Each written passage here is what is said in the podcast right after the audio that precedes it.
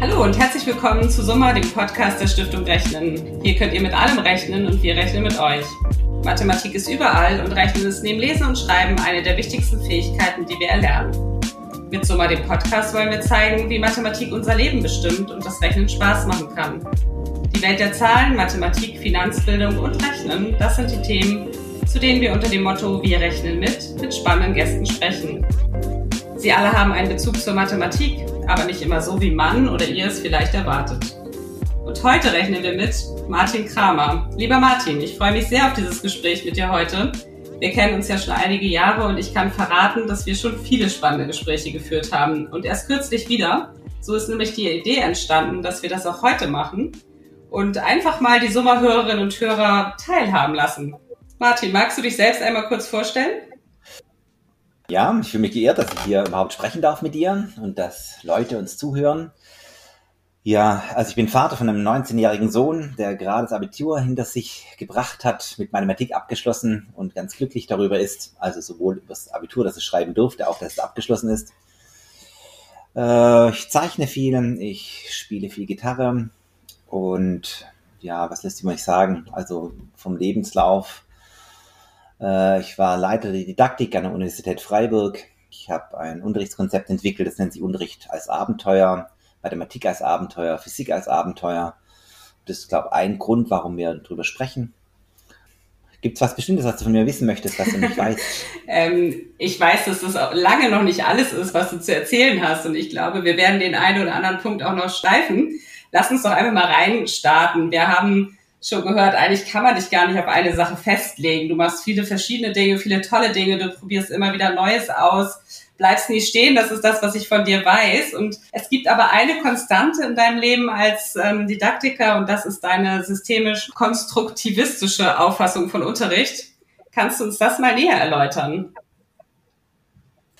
Ähm, ja, ich glaube, es ist gar nicht schwierig. Es ist eine ganz einfache Geschichte. Alles, was wir wahrnehmen, alles, was wir sehen, das ist nicht das, was tatsächlich existiert, sondern das ist das Bild, was wir in unserem Kopf davon erzeugen. Wenn ich gerade mit dir spreche, dann hörst du im Grunde Zisch- und Grunzlaute, genauso wie unsere Hörer gerade.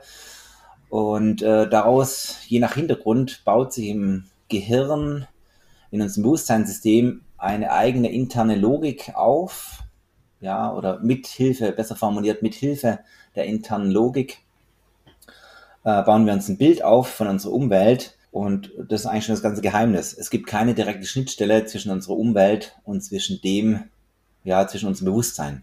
Also wir sind allein, ja, es gibt keinen direkten Bezug. Auch wenn wir jetzt miteinander kommunizieren, dann versuchen wir den anderen zu erreichen, wir versuchen in Resonanz zu gehen, mit anderen Bildern es wieder zu erzeugen. Aber letzten Endes weiß ich nicht, ob du, was du gerade denkst. Und tatsächlich denkt jeder Hörer, also ich weiß nicht, wie viel, wie viel war uns gerade unterschiedlich, zuhören? bis zu 1000 so. Also wenn tausend zuhören, dann sind das tausend unterschiedliche Gedanken, die dazu entstehen. So ist es ja auch im Klassenzimmer, oder? Wenn da 30 Schülerinnen und Schüler sitzen, hat jeder andere Gedanken von dem, was der Lehrer vorne erzählt. Wie wichtig ist dann Kommunikation im Unterricht? Ja, das ist natürlich eine weite Frage. Also wenn man es so allgemein stellt, dann ist, äh, ob Kommunikation wichtig oder wie wichtig das ist. Also Kommunikation, da müssen wir erst definieren, was ist denn Kommunikation? Das ist ja unser ja, sämtliche soziale Interaktion. Also letzten Endes runtergebrochen ist dann alles Kommunikation. Also somit äh, kann man auch, also ich habe ein Buch geschrieben, das heißt Unterricht ist Kommunikation. Also von dem Hintergrund äh, ist alles Kommunikation. Ja, aber ich glaube, so allgemein hast du es gar nicht gemeint. Nee, ja, welche Rolle die Kommunikation spielt. Also zwischen dem Lernenden und dem Lehrenden.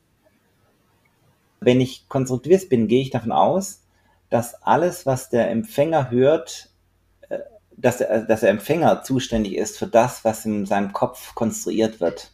Er konstruiert sich eine eigene Wirklichkeit. Und wenn ich jetzt über Unterricht nachdenke, dann schaue ich auf den Empfänger, also sprich auf den Schüler, was hilft ihm, eine eigene Wirklichkeit zu konstruieren. Und klassisch gesehen wird auf den Sender Wert gelegt. Also das merkt man zum Beispiel an Tagebucheinträgen. Da wird protokolliert, was der Sender, also der Lehrer von sich gibt. Und es wird nicht protokolliert, was der Schüler konstruiert. Das liegt einfach auch daran, wenn man gar nicht weiß, was ähm, im Schülerhirn vor sich geht. Also ich kann ja nicht direkt ins Schülerhirn reinschauen. Ja, ich kann nur sein Verhalten sehen. Und äh, wenn ich jetzt sozusagen mir einen Reim drauf machen möchte, was ein Schüler denkt, wie er die Mathematik oder den Lerngegenstand aufnimmt, dann kann ich im Grunde nur sein Verhalten anschauen. Und das ist natürlich äh, die logische Konsequenz, dass man sich interessiert für handlungsorientierte Didaktik, weil indem der Schüler handelt, kann ich sozusagen in dem Schüler lesen, ja, oder also ja, an seinem Verhalten kann ich ablesen, wo er sich vielleicht eventuell befindet. Wenn er nur einfach da sitzt und nichts tut und denkt, dann weiß mhm. ich ja nichts. Fast so der, der einprägsamste Satz, den ich von dir mal mitgenommen habe, ist, der Schüler entscheidet selbst, was gelehrt wurde. Wie wichtig ist es denn, dass Schülerinnen und Schüler selbst ins Handeln kommen im Unterricht? Ich glaube, es sind zwei Themen. Also der Schüler entscheidet, was gelehrt wurde. Äh, das kann man falsch verstehen. Das kommt eigentlich aus der Kommunikationspsychologie. Also der Empfänger entscheidet, was gesagt wurde. Wenn ich etwas von dir ins falsche Ohr reinbekomme, interpretiere ich das und diese Interpretation ist sozusagen meine Wirklichkeit, die ich aufbaue. In dem Sinne entscheide ich. Und im, auf Unterricht bezogen entscheidet dann der Schüler, was gesagt oder gelehrt wurde.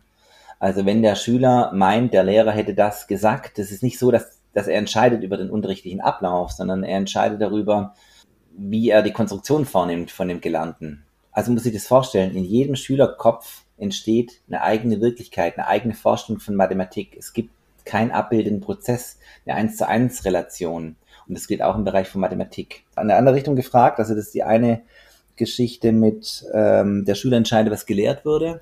Und dann fragst du, was es mit dem Begreifen auf sich hat äh, wenn es darum geht, dass ich etwas begreife, Wirklichkeit begreife, äh, tatsächlich brauche ich einen Gegenstand, der mir entgegensteht. Also ich brauche, um etwas, das in meinem Gehirn, in meinem Bewusstsein ein Bild entsteht, muss ich die Dinge begreifen. Das kann man jetzt ganz schlecht in einem äh, Podcast darstellen, aber vielleicht ein Experiment dazu. Ich kann es beschreiben, dass man es nachmachen kann.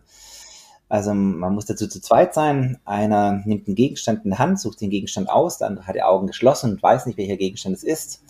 Und äh, derjenige, der blind ist, der legt seine Hand oder presst seine Hand auf eine Unterlage, zum Beispiel auf den Tisch, so dass er nicht bewegt, dass er keine eigene Motorik hat, also dass er nicht begreift, sondern nur spürt, dass er nur in Kontakt kommen kann.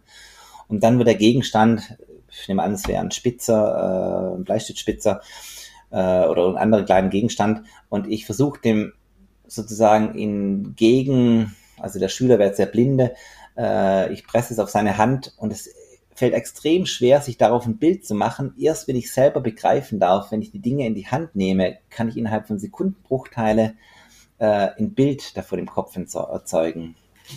Und äh, das ist gemeint, dass Schüler selbstständig agieren, selbstständig etwas lernen, etwas tun müssen, weil im eigenen Tun entsteht was ganz mhm. anderes. Du schaffst oft mit deinen Schülerinnen und Schülern Lernumgebungen und manchmal machst du auch Aufstellungsarbeit im Klassenzimmer. Was äh, kann man sich darunter vorstellen? Schauen wir uns jetzt die Lernumgebung an.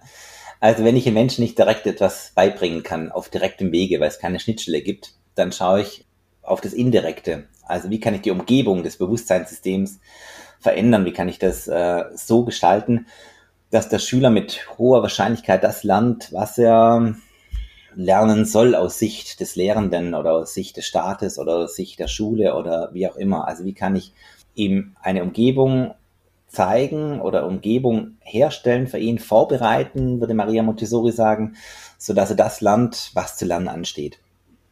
So, und ähm, jetzt müsste es ein Beispiel machen, dass man es vielleicht konkret machen, wie so eine handlungsorientierte Lernumgebung aussieht. Dann fange ich einfach mal an zu erzählen, suche mal eins aus. Äh, jetzt bin ich bei Klasse 5, weil da beginnt sozusagen der Unterricht noch ohne Zahlen, Mathematik ganz ohne Zahlen, da kann man sich gut vorstellen, vielleicht auch wenn man nicht Mathematiker ist. Zuerst wird das Klassenzimmer in ein Chaos, äh, wird ein Chaos erzeugt und, ähm, und zwar so, dass jeder Schüler einen Gegenstand nimmt und diesen im Raum äh, anders platziert, so dass mit dem Ergebnis in maximales Chaos entsteht. Das Ganze passiert in Stille und es passiert sehr geordnet. Es wird mit Vorstellung gearbeitet, dass kein tatsächliches Chaos entsteht, sondern die Wirkung eines Chaos entsteht, so dass das ästhetische Moment zutage tritt. Also kann man zum Beispiel so erzeugen, dass äh, ähm, den Schülern das Bild gegeben wird, dass es eine Theatervorstellung ist und wir machen gerade einen Umbau in der Pause. Und auf diese Art und Weise äh, werden also Tische und Bänke quergelegt und Stühle und so. Also jeder ein Gegenstand. Und danach, die zweite Übung ist, äh, bedeutet, dass die Schüler es aufräumen sollen, so ordentlich wie möglich. Das ist eine ganz schwammige Aufgabe. Sie dürfen nicht sprechen und trotzdem sollen sie sich einigen auf eine Ordnungsstruktur. Und dabei kommt immer, ich habe es noch nie anders erlebt, eine, Symmetri eine symmetrische Ordnungsstruktur heraus. Es dauert allerdings seine Zeit, es dauert 20 Minuten, 30 Minuten. Die Schüler lernen ganz genau hinschauen, es wird immer exakter. Es beginnt beim Groben, es wird noch genauer. Also es gibt dann verschiedene Spielzüge, das Zug um Zug, das, also dass immer nur einer etwas bewegt gegen Ende. Und als Endergebnis äh, wird dann entsteht ein Raum, der komplett symmetrisch, achsensymmetrisch ist. Und es ist interessant, ja, dass sozusagen aus dieser ganz schwammigen Vorgabe, man soll den Raum, das Klassenzimmer so ordentlich wie möglich gestalten, dass daraus Achsensymmetrie entsteht. Und zwar immer. Wenn man lang genug wartet und äh, sich genügend Zeit nimmt und immer als Lehrer darauf besteht, kann man es noch ordentlicher machen. Am Schluss entsteht als kleinster gemeinsame Nenner Achsensymmetrie. Und äh, das Schöne ist aber, dass sozusagen die Symmetrie geboren nicht äh, in dem Sinn, dass der Lehrer es vorgibt, sondern aus der Aufgabe heraus, aus dem Ordnungsprinzip. Symmetrie ist ja nicht nur, dass dem Punkt A und Punkt B gespiegelt wird oder dieser Badezimmerspiegel eine Symmetrie vorgibt, sondern Symmetrie ist was ganz äh, Allgemeines. Es gibt in Kommunikation Symmetrien. Wir stehen zum Beispiel im Kreis, der hat unendlich viele Symmetrieachsen, der Kreis weil das sozusagen die Gleichberechtigung symbolisiert. Oder wir wissen in der Physik, dass jede Symmetrie, äh, der steht ein Erhaltungssatz äh, gegenüber. Zum Beispiel ist der Energieerhaltungssatz äh, eine Symmetrie bezüglich der Zeit. Also somit ist Symmetrie ein ganz, ganz großer Begriff und der wird nicht eingeführt, indem der Lehrer sagt, äh, das ist Symmetrie, sondern die Schüler finden sozusagen, also sie erschaffen das fast magisch, ja, im Unterricht aus diesem Chaos entsteht der Gedanke, was Symmetrie ist. Und dann will man immer genauer und genauer werden. Dann gibt's Werkzeuge, also dann kann man äh, mit einem Tafelgeodreieck oder mit einem Meterstab, mit dem rechten Winkel, kann man dann versuchen, so exakt wie möglich dieses Klassenzimmer einrichten. Und äh, dann erst werden Hilfsmittel wie ähm, Geodreieck interessant, dass es da diese Linien gibt, wo man einfach mit einem Punkt spiegeln kann an der Symmetrieachse. Also es wäre eine Lernumgebung, die jetzt eine Doppelstunde dauert. Und da steckt jetzt natürlich nicht nur die Mathematik drin, sondern dieser ganze soziale Prozess mit den Schülern, wer macht, etwas macht, diese Einigung, man tut etwas und dieses Entstehen, es ist, als ob die selber in den Theaterprozess, in ein Theaterstück, ja, Mitspieler sind. Also wäre ein Beispiel für eine Lernumgebung. Und solche Lernumgebungen, die handlungsorientiert sind, gibt es sozusagen zu allen mathematischen Themen oder zu allen Themen, ja. Also man achtet eben auf die Gestaltung der Umgebung und nicht auf das, was der Schüler direkt lernen soll, sondern die Idee ist, ich bin so etwas wie meine Rolle als Lehrer, ich bin Spielleiter, der ein Spielfeld aufbaut, in dem die Schüler lernen. Und indem sie sich frei bewegen, sehe ich auch, ob sie es verstanden haben oder nicht verstanden haben. Also wenn die sich in dieser symmetrischen Raum, der eingerichtet worden ist, dann symmetrisch bewegen, dass sie dann Spiegelpartner hatten, sie sich äh, entsprechend bewegen, sehe ich ja, äh, sozusagen, was welcher Schüler macht.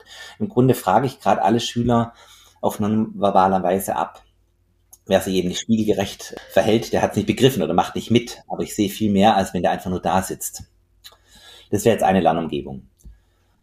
Und das andere, was du fragst mit Aufstellungsarbeit, äh, das ist sozusagen ein Tool, könnte man sagen, ein starkes Werkzeug, um Lernumgebung zu gestalten. Das ist ein ganz großes Thema.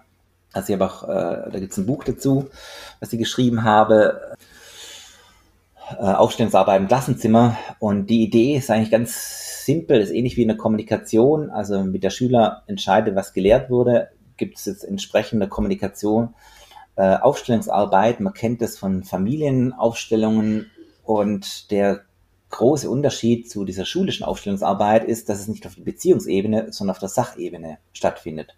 Also ein einfaches Beispiel, gibt eine Formel und die Schüler an einer bestimmten Stelle sollen die Schüler entscheiden, ob da jetzt ein Plus oder ein Malpunkt steht. Also tatsächlich war das die allererste Aufstellungsarbeit, bevor ich überhaupt wusste, dass es Aufstellungsarbeit gibt. Äh, da wusste ich auch nichts von Monero äh, und äh, wie sie alle heißen. Da war eine Frage an der Tafel äh, zur Wahrscheinlichkeitsrechnung und dann dachte ich, vielleicht wissen die Schüler gar nicht, dass da ein Malpunkt hingehört. Und da habe ich die Frage gestellt, gehört ein Malpunkt hin oder gehört das in Pluszeichen? Hin. Und dann äh, sollten die, die sich vom Mal entschieden haben, ans Fenster gehen und die anderen auf die gegenüberliegende Seite. Und es wurde diskutiert mit einem Gegenstand und das war jetzt ein Redestab, so ein indianischer Brauch, dass nur der sprechen darf, der diesen Stab in der Hand hat. Also das wird jetzt verwendet, als Mäppchen haben wir dann das verwendet, sodass 30 Schüler kommunizieren können und die Kommunikation ist aber strukturiert, dass nur ein einziger Schüler spricht. Und dann wurde diskutiert mit allen möglichen Argumentationen, ob da jetzt ein Plus oder ein Malzeichen kommt. Und äh, zum Beispiel war eine Argumentation, ich bin für Plus, weil Mal viel zu viel wäre, die Wahrscheinlichkeit wäre viel zu hoch oder die, die Anzahl der Möglichkeiten, die ging es da, wären viel zu hoch.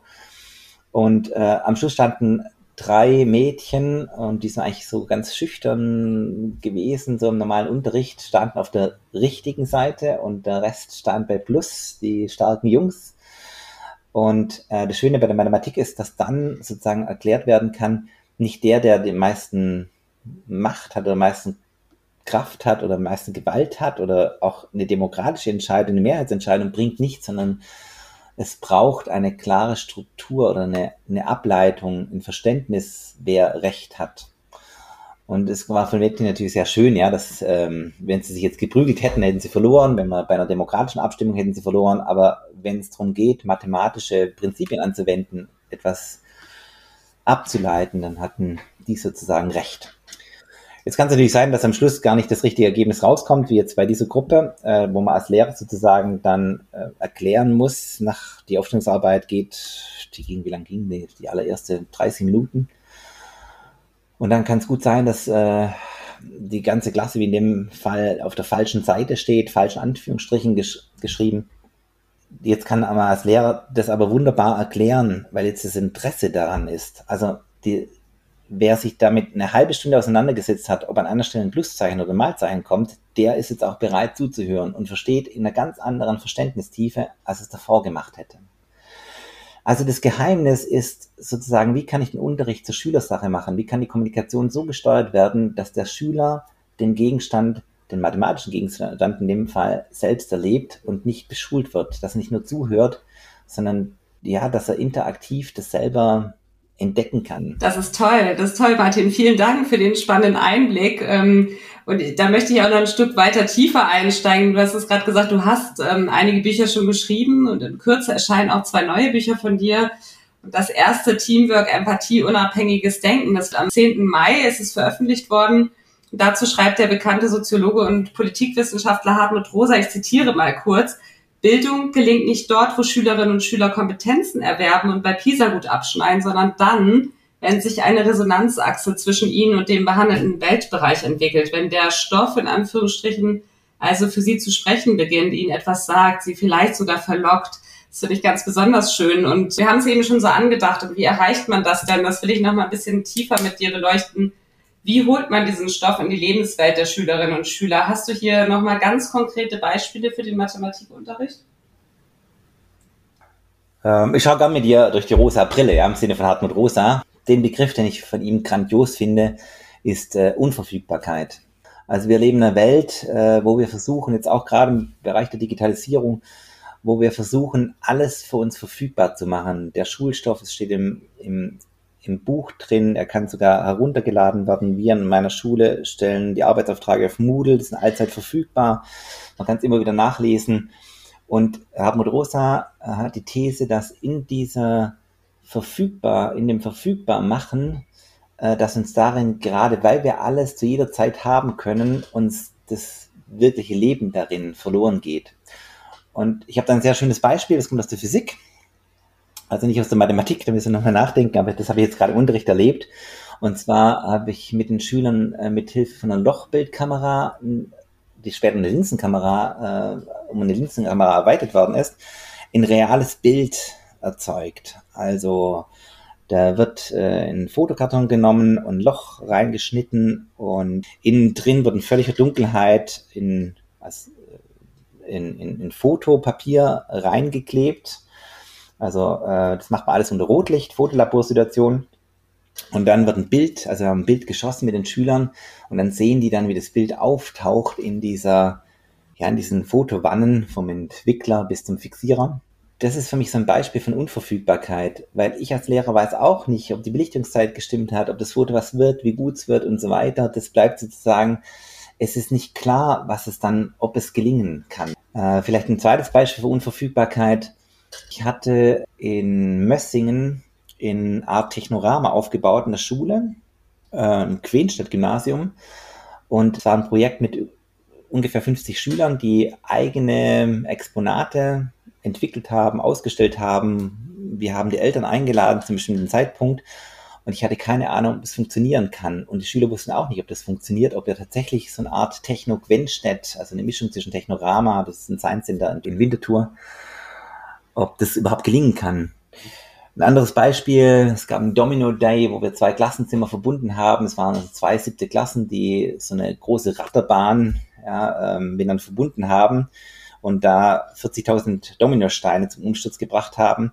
Die Presse wurde eingeladen im Vorfeld, die hat es begleitet über drei Berichte und es war bis zum Schluss nicht klar, ob das überhaupt funktionieren kann. Und das ist so ein Moment der, ja, der Unverfügbarkeit, dass man nicht weiß, ob es überhaupt entstehen, ob der Moment entstehen kann.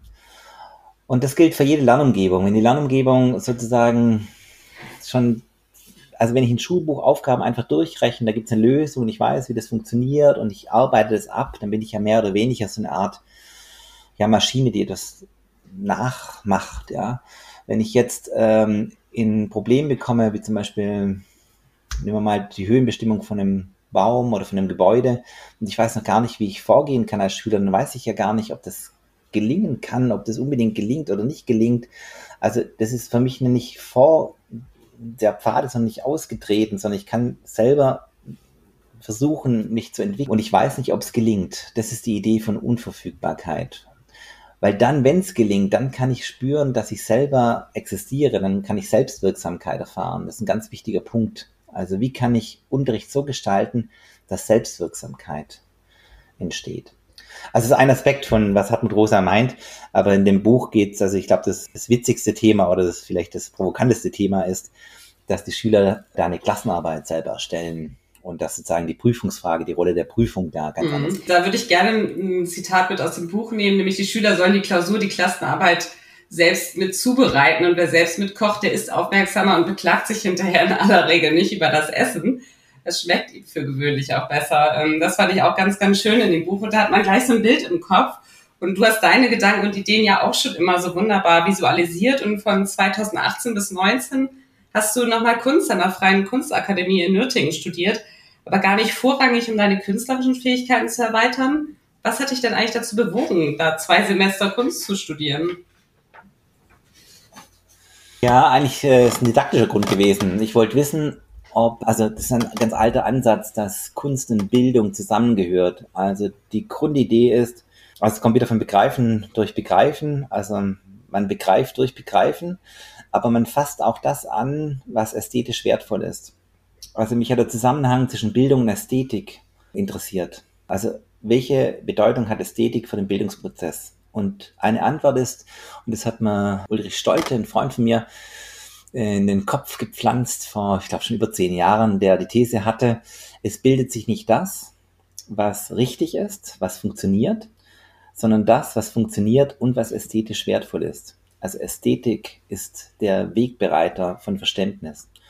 Und ich selber habe Mathematik studiert und ja, es gibt schon so Sätze aus der Numerik, wo ich mich frage, wo die Ästhetik da drin liegt, aber in, ähm, also die meisten Sätze, also fast alle, die ich gesehen habe in der Mathematik, das sind ästhetisch schöne Sätze, wie zum Beispiel, es gibt genau fünf platonische Körper.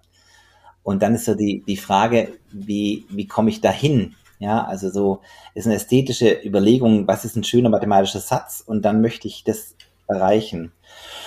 Ja, und diese, diese spagatischen Begreifen, Ästhetik, das wollte ich, äh, wollte ich wissen. Also wie kann wie kann man das didaktisch nutzen, wie, welche Pädagogik steckt denn da drin. Und um ein Beispiel zu machen, was für mich da sehr klar geworden ist, ist, dass es gar nicht um die Menge von Stoff geht, sondern, also wenn ich ein Bild betrachte und das Bild ist sozusagen das, was am Schluss die Stoffmenge sein soll, was der Schüler kennen soll, dann braucht das Bild oder die Lehre, also das, was ich als Sender abgebe zum Schüler, braucht weiße Stellen, weil der Betrachter, also der Empfänger, in dem Fall der Schüler, der schaut ein Kunstwerk an und wenn alles ausgearbeitet ist an einem Kunstwerk, dann wirkt es oft kitschig oder zu banal oder zu plakativ.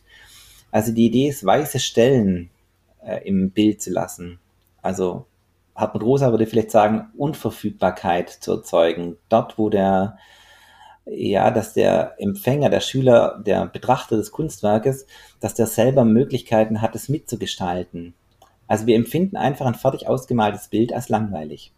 Und wenn das so, vor allem bei Bleistiftskizzen, wenn da weiße Flächen bleiben, dann fängt unser Gehirn automatisch an, das mit Leben zu füllen. So, also kann, kann man ganz einfach betrachten.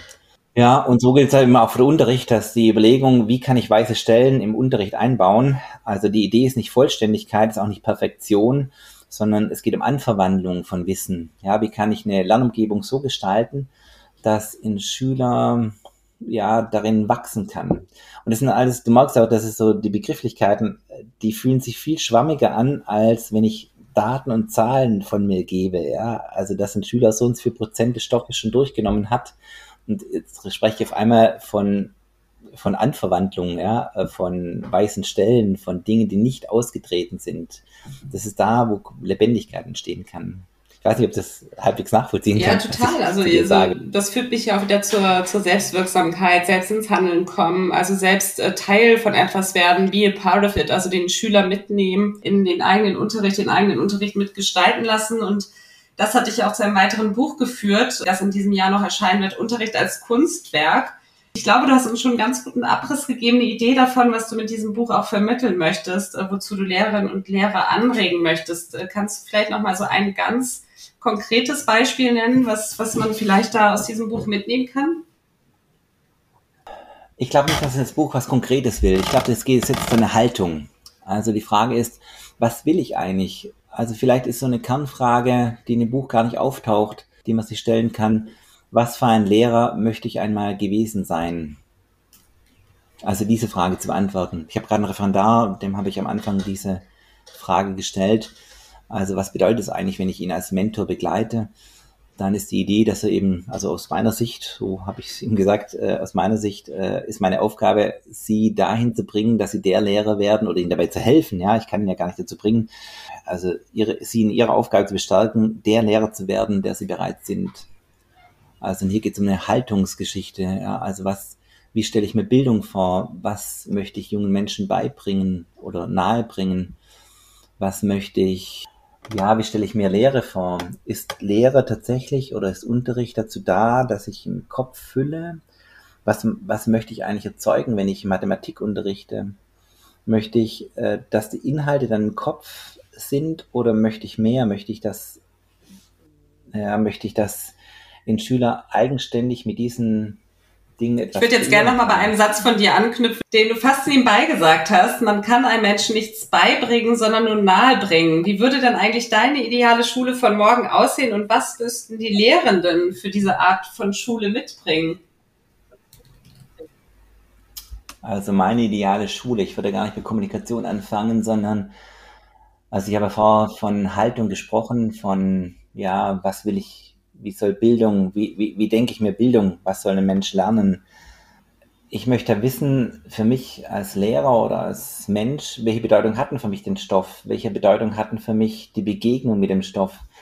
Und also wenn ich Stoff als etwas ansehe, das in die Schülerköpfe transportiert werden soll, dann werde ich anders vorgehen, als wenn ich Stoff sehe als ein Medium der Begegnung. Also wenn ich sage, wir betreiben Mathematik deswegen, weil wir einen Gegenstand brauchen, an dem wir uns gemeinsam begegnen können, ist eine ganz andere Aussage, als wenn ich den Lernstoff als einen Stoff nehme, den ich irgendwie den Schülern ja senderorientiert, trichterorientiert einverleiben will oder soll oder wie auch immer. Und da habe ich ein ganz anderes Menschenbild. Wenn ich Humanist bin und sage, es geht um Persönlichkeitsentwicklung in erster Linie, dann denke ich Mathematik im Sinne von Persönlichkeitsentwicklung. Und das Schöne ist, dass bei diesen Lernkonzepten nicht weniger dabei rumkommt, sondern dass es nachhaltiger ist und dass es mehr Spielfreude erzeugt und äh, neben der rein fachlichen Geschichte auch die sozialen Kompetenzen gefördert werden. Jetzt gerade zum Zeitpunkt von Corona erscheint mir das extrem wichtig. So, also das, das als Hintergrund, wie, wie denke ich denn, wie kann ich denn Bildung überhaupt denken? Und vor dem Hintergrund, wenn ich jetzt weitermache und jetzt äh, die Überlegung hätte, wie wird eine Schule aussehen, die ich gerne gestalten würde, also ich würde mir erstmal gerne die Lehrkräfte selber aussuchen, wer da mitspielen will und wer da Interesse hat. Und ähm, also ich habe neulich habe ich jemand hören sagen äh, von einer Schule, ich habe gefragt, wie du willst Lehrer werden und das hast du ja die ganzen Lehrer angeschaut, du gehst, also es war ein Referendar, du gehst ja von einer Klasse in die anderen, von einem Lehrer zum anderen, begleitet den Lehrauftrag. Wie viele Lehrer sind denn glücklich? Wer ist denn zufrieden? Wer macht denn hier wirklich von innerstem Herzen gerade Unterricht? Und dann sagt dann Löwen ein Teil nicht. Dann sage ich ja, was meinen Sie? Ist es dann 80, 90 Prozent, die es nicht machen wollen? Dann sagt er, 70 Prozent macht Dienst nach Vorschrift. Und also da kann natürlich kein Feuer entfachen, wenn das tatsächlich so sein sollte. Und ich fürchte, dass das, also das wirklich, also ein extrem komplexes Thema, Lehrer zu sein. Also weil einerseits mit Herzblut Lehrer zu sein, auf der anderen Seite, wenn ich mit Herzblut Lehrer bin, dann darf ich mich ja auch nicht aufopfern für die Schüler. Also mein Job ist ja nicht von den Schülern geliebt zu werden. Das ist es ja auch nicht so. Also da die Persönlichkeit mir anzuschauen und den Hintergrund, das finde ich sehr wichtig. Und dann, wenn ich jetzt äh, eine Schule konzeptualisiere, wenn ich ein Bild mache, dann hätte ich gerne paradoxe Schule. Also für mich ist Leben und auch Unterrichten so etwas wie Paradoxieentfaltung. Also ich glaube, dass sich immer zwei Werte gegenüberstehen, zum Beispiel Gruppenarbeit und Einzelarbeit. Und dass die Idee ist, dass man beiden gerecht werden kann. Also sowohl Gruppenarbeit ist eine Wahrheit und richtig, eben über die soziale Resonanz, und auch Einzelarbeit, zum Beispiel in Form von Hausaufgabe, ist wichtig. Und das spannt sozusagen eine Dimension auf. Oder die Idee von Sicherheit zu geben, Wurzeln zu schlagen, ist ein Wert. Auf der anderen Seite das Neues probieren, Flügel zu bekommen. Ja, wie Goethe sagt, der Mensch braucht Flügeln und Wurzeln, ist beides wichtig. Also diese Paradoxie zu leben und indem wir uns entscheiden, äh, entsteht eine, ja, man könnte sagen, das ist Paradoxieentfaltung, indem wir Entscheidungen treffen. So, also äh, mein Traum wäre eine Schule nach einem Konzept, wo auch das Gegenteil richtig ist. Und es ist aber schwer zu verstehen, da muss man, glaube ich, einiges mit Kommunikation, ja, muss sich mit Kommunikation auseinandersetzen, was das bedeutet. Vielleicht mache ich noch ein Beispiel. Also wenn wir Menschen sind meistens so gepolt, dass wir eine Seite für die Wahrheit halten. Wenn jetzt ich zum Beispiel ein sparsamer Mensch bin, dann würdest du zu mir sagen, nicht, äh, wenn du andere Meinung bist und nicht sparsam bist, dann würdest du sagen, ich bin nicht sparsam, sondern ich wäre ein Geizhals. Und ich würde zu dir sagen, dass du ein Verschwender bist, anstatt den Gegenwert zu bezeichnen. Also ich würde nicht sagen, dass du großzügig bist. Also das Gegenteil oder der Gegenwert von Sparsamkeit ist nicht Verschwendung, sondern Großzügigkeit. Und die Idee ist, wie kann ich schaffen, dass beide Werte gleichzeitig da sind, ohne dass es einen Mischmasch gibt. Also Hintergrund ist das Wertequadrat, das ist ein Kommunikationsmodell, ohne einen Funken Großzügigkeit verkommt eben dieser Wert der Sparsamkeit in Geiz und ohne einen Funken Sparsamkeit verkommt die Großzügigkeit in Verschwendung. Und wie kann ich es jetzt schaffen, sozusagen in einem dynamischen Gleichgewicht immer beide Pole, ja, also beide Pole zu äh, lebendig sein zu lassen? So, das wäre so eine ganz grobe Konzeption von Schule. Das ist noch sehr allgemein gehalten, aber eine Schule, in der das Gegenteil auch richtig ist. Und da bin ich natürlich ganz dicht bei Hartmut Rosa mit Paradoxieentfaltung. Jetzt weiß ich nicht, ob das noch verständlich ist oder schon zu allgemein, zu abstrakt ist. So, das wäre die Art von hm, Du hattest die, die, die Referendare angesprochen und da finde ich es auch ganz spannend, da würde mich interessieren, was würdest du dir denn jetzt für die Ausbildung von Referendarinnen und Referendaren wünschen? Du hast ja auch mit einigen ehemaligen Referendaren den Club der toten Didaktiker ins Leben gerufen. Da höre ich ja auch manchmal so die ein oder andere Geschichte von dir. Vielleicht lässt du unsere Hörerinnen und Hörer auch mal ganz kurz daran teilhaben, welche Ideen denn da durch die Gegend fliegen, wenn ihr zusammentrefft. Ich glaube, da habt ihr auch immer ähm, einige gute Ideen, die, die wieder in den Unterricht auch einfließen, oder? Ja gut, der Club der Toten Didaktiker, der ist entstanden aus meiner Zeit aus der Universität Freiburg, meine Tutoren. Äh, ich hatte immer fünf Tutoren in jedem Semester für verschiedene Veranstaltungen. Und dort trifft man sich, oder der harte Kern kann man sagen, der trifft sich einmal im Jahr. Und der hat auch Ausleger gebildet. Momentan, wir treffen uns jetzt in einer Woche bei mir, ein kleiner Teil davon, und versuchen gerade äh, eine Art von Adventure Rooms zu generieren von Mathematikunterricht. Also Escape Rooms, EduBreak wird es auch genannt. Also so nach der Idee, ich bin eingesperrt und muss Rätsel lösen, um in die Freiheit zu kommen. Und wie lässt sich das handlungsorientiert umsetzen? Und da treffen wir uns und versuchen da eine Möglichkeit zu finden. Vielleicht auch mit modernen Medien. Also ich habe vorher über die Digitalisierung so ein bisschen geschumpfen. Da würde ich die Digitalisierung gerne verwenden. Die Frage ist, wie kann man eine Lernumgebung gestalten, die wirkliches Erleben ermöglicht und die nicht an einen bestimmten Ort gebunden ist. Und das ist eine große Herausforderung, der wir uns da stellen und erste Ideen ja, spannend. Sammeln. Aber allem Wandel hin zum Digitalen, was müssten wir denn deiner Meinung nach unbedingt noch erhalten oder vielleicht sogar noch weiter stärken? Also in dem Digitalen, wie es gerade gelebt wird, bin ich sehr äh, kritisch gegenübergestellt. Der IQ in Deutschland sinkt 2019. Das ist zum ersten Mal seit dem Zweiten Weltkrieg sinkt er wieder. Und äh, das trotz der Digitalisierung oder trotz dem, was wir alles anstreben. Und das finde ich sehr beunruhigend. Mein Blick auf die Digitalisierung ist, dass wir gerade die Schule digitalisieren, aber nicht Digitalisierung lehren.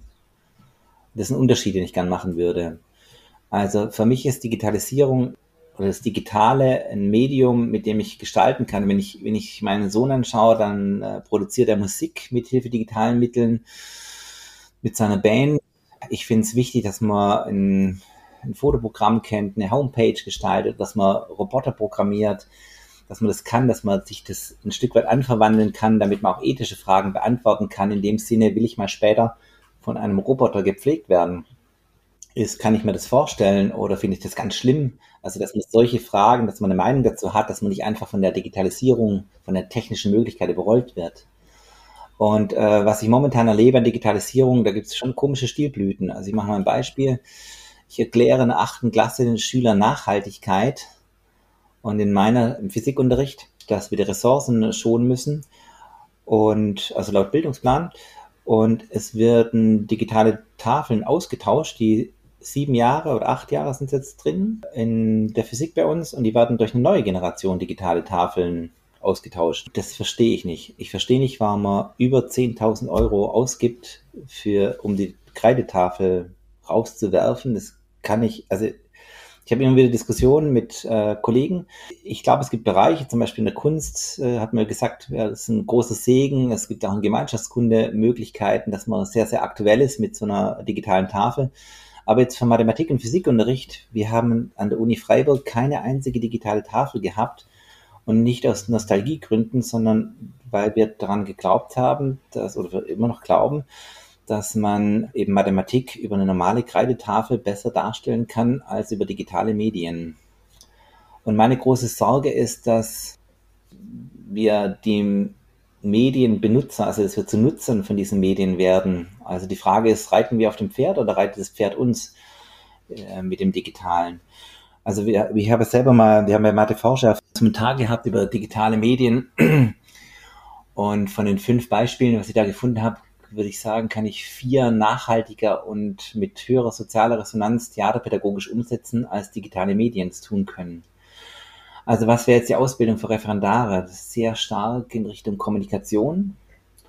Also äh, wie kann ich, also Kommunikation, Persönlichkeitsentwicklung, wie kann ich vor einer Klasse stehen? Was ist, ja, wie wirke ich denn nach außen? Sehr viel theaterpädagogisches Arbeiten.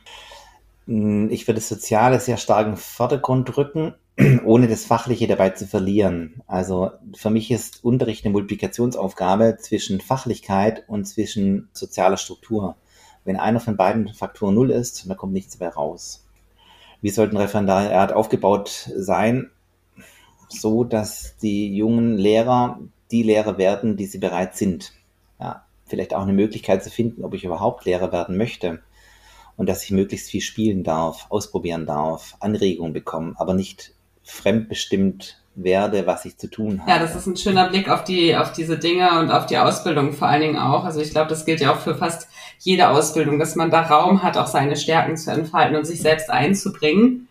Ähm, und jetzt gehe ich nochmal ganz, ganz woanders hin. Du bist mit dem Science Center Technorama in der Schweiz ganz eng verbunden.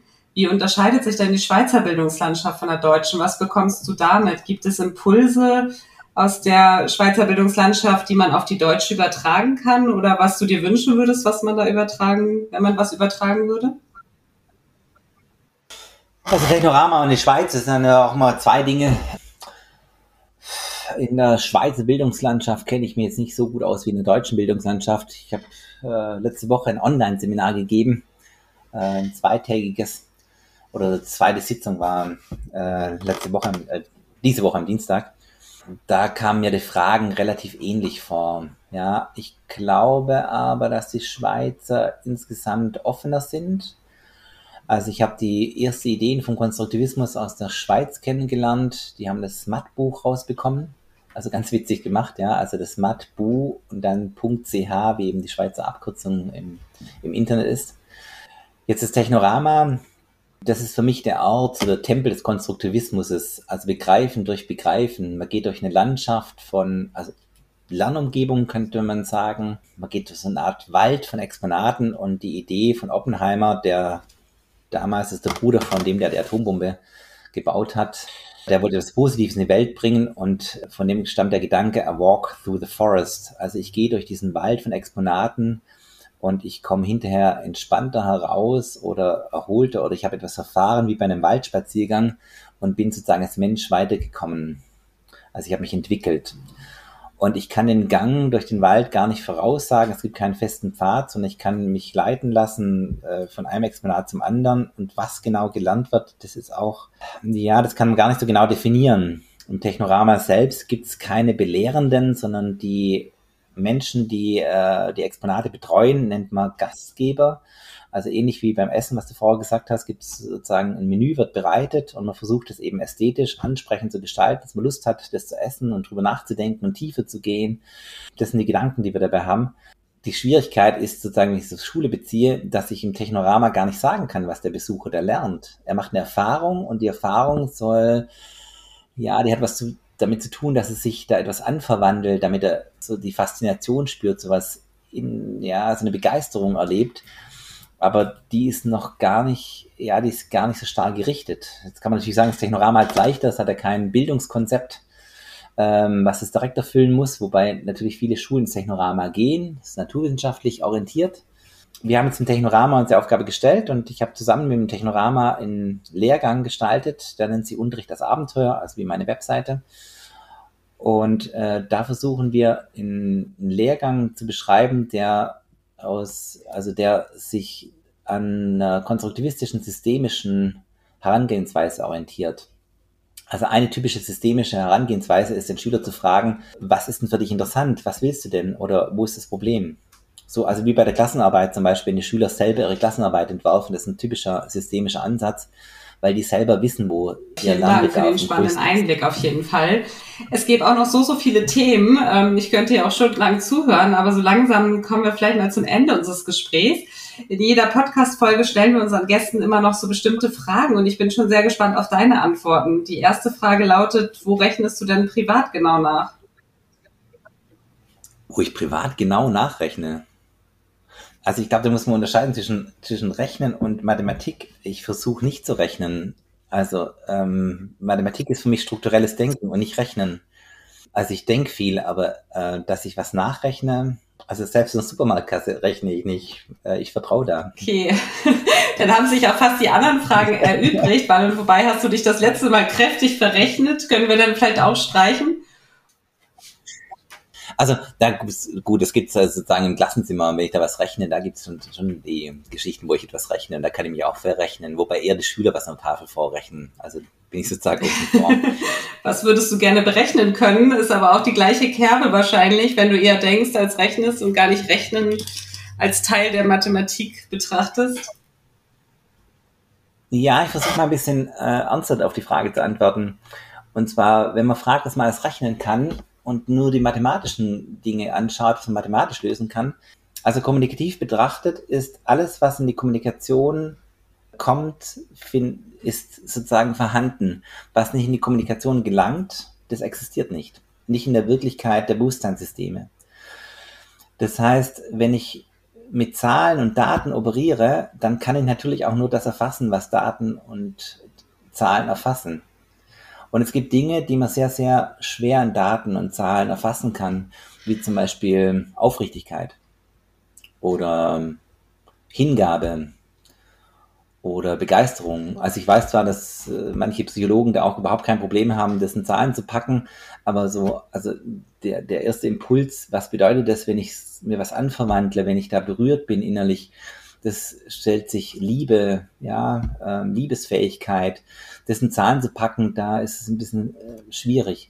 Also wir leben ja heute in einer Zeit, wo Empirie ganz, ganz hoch gehalten wird. Wahrscheinlich deswegen, weil die Maschinen ähm, Daten sehr schnell verarbeiten können. Und da ist die große Gefahr, dass wir das, was so zwischen den Zeilen steht, das, was uns der Menschen macht, ich bin jetzt kein Gegner von Mathematik, im Gegenteil, ich habe ja viele Bücher über Mathematik geschrieben und über äh, Didaktik von Mathematik. Aber meine Sorge ist, dass wir in einer Zeit leben, wo wir zu arg oder zu, zu sehr auf Zahlen und Daten schauen und eine andere Blickrichtung für das Wesentliche äh, vielleicht verlieren. Also wie lässt sich das Wesentliche das ist berechnen? Fast ein schöner Schlusssatz, aber ich habe mir noch einen anderen ausgedacht, den du vielleicht nochmal vervollständigen könntest. Dein Satz lautet nämlich, Mathematik wird zum Abenteuer, wenn Punkt, Punkt, Punkt. Ja, ich schließe mit Hartmut Rosa an wenn sie unverfügbar Sehr schön. Ja, lieber Martin, ganz herzlichen Dank für das Gespräch und die vielen, vielen spannenden Anknüpfungspunkte. Ich freue mich schon auf unseren nächsten Austausch, dann vermutlich aber wieder ohne Zuhörerinnen und Zuhörer. Aber wer weiß, vielleicht machen wir aus einem Thema auch nochmal eine eigene Podcast-Folge. Also ganz herzlichen Dank für heute. Ja, vielen ja, Dank. Wenn euch unser Podcast Summa gefallen hat, freuen wir uns, wenn ihr Summa abonniert und eine positive Bewertung abgebt. Hört wieder rein, wir rechnen mit euch.